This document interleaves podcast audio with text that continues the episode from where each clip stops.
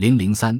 美国总统写给外星人的问候。吉米·卡特是美国很有声望的一位总统。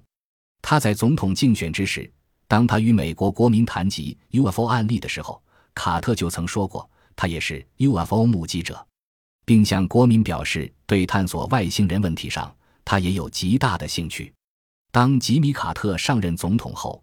拨出大量资金进行宇宙开发和探索工作。其中最引人瞩目的就是旅行者号、旅行者一号宇宙飞船。宇宙飞船，它的设计宗旨是对木星、土星、天王星、海王星进行一箭四雕的探测飞行。出于探索外星文明的强烈愿望，在卡特任职期间，于1977年7月，美先后发射了旅行者一号和二号两艘宇宙飞船。它以172公里秒的速度向外空飞去。一九七九年飞经木星，一九八一年飞经土星，一九八六年飞经天王星，一九八八年飞经海王星，一九八九年飞经冥王星，随后将飞离太阳系，向更深的宇宙太空飞去，并预计在一百四十七万年和五百五十五万年后将飞抵太阳系外的另两个恒星星系。计算表明，两千年时该宇宙飞船将飞出太阳系外沿。该宇宙飞船的设计寿命。正常发送信息回地球为二十五年。旅行者号上带有录制着我们地球人特征、地球风貌及美国前总统卡特向外星文明致以信息的铜制镀金唱片。这位美国前总统在文中这样写道：“这艘旅行者号宇宙飞船是美利坚合众国建造的。我们是一个具有二十四亿人类生命的集体。”我们与居住在地球上的四十亿人类共同生存着。我们人类现在仍以国家划分，但是这些国家正在迅速地成为一个单一而又综合的文明世界。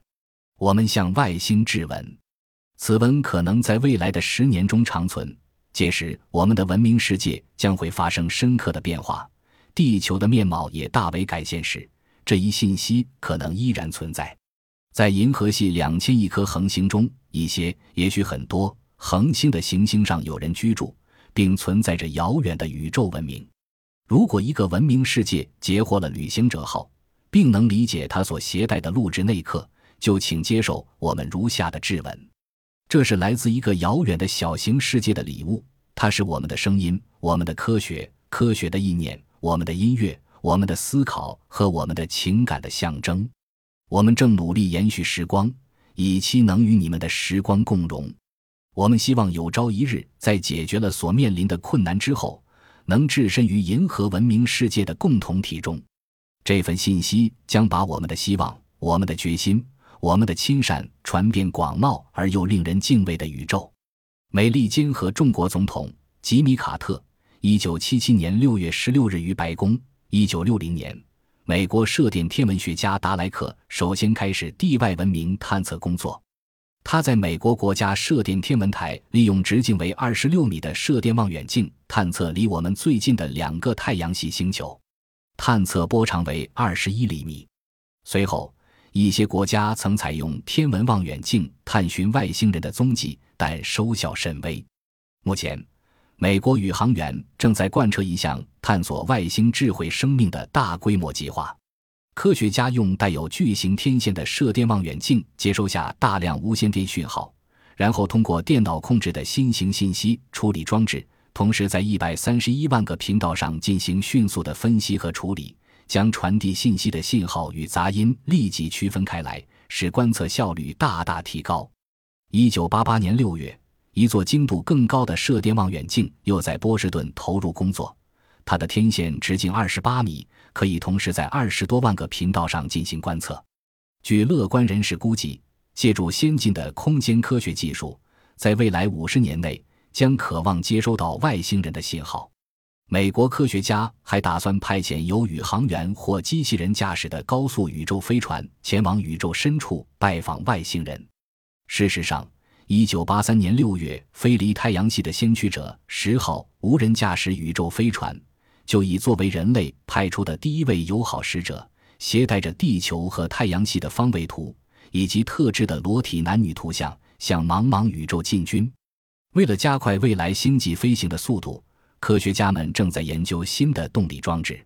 据认为，利用热核反应可使飞船速度达到光速的百分之十至二十，即到达最近的恒星只需二十年左右。被人誉为第二代航天器的光帆，又叫太阳帆，是在飞船上挂起一张厚度只有大约百万分之一米超薄铝箔制成的巨帆，借助太阳和其他恒星的光压飞行，而无需消耗任何燃料。光帆通过加速度，可以在较短时间内达到可观的速度。如与激光器配合使用，还可双倍加快飞行速度。据认为。若在绕太阳的轨道上安置一台大型激光器，就能使光帆的速度接近光速，这将大大缩短星际航行的时间。有了成本低廉而高速的光帆，银河系就不再像原来那样高不可攀了。可以相信，人类与外星人建立起联系，为期不会太远了。综上所述，到底有无外星人？读者朋友们自行判定吧。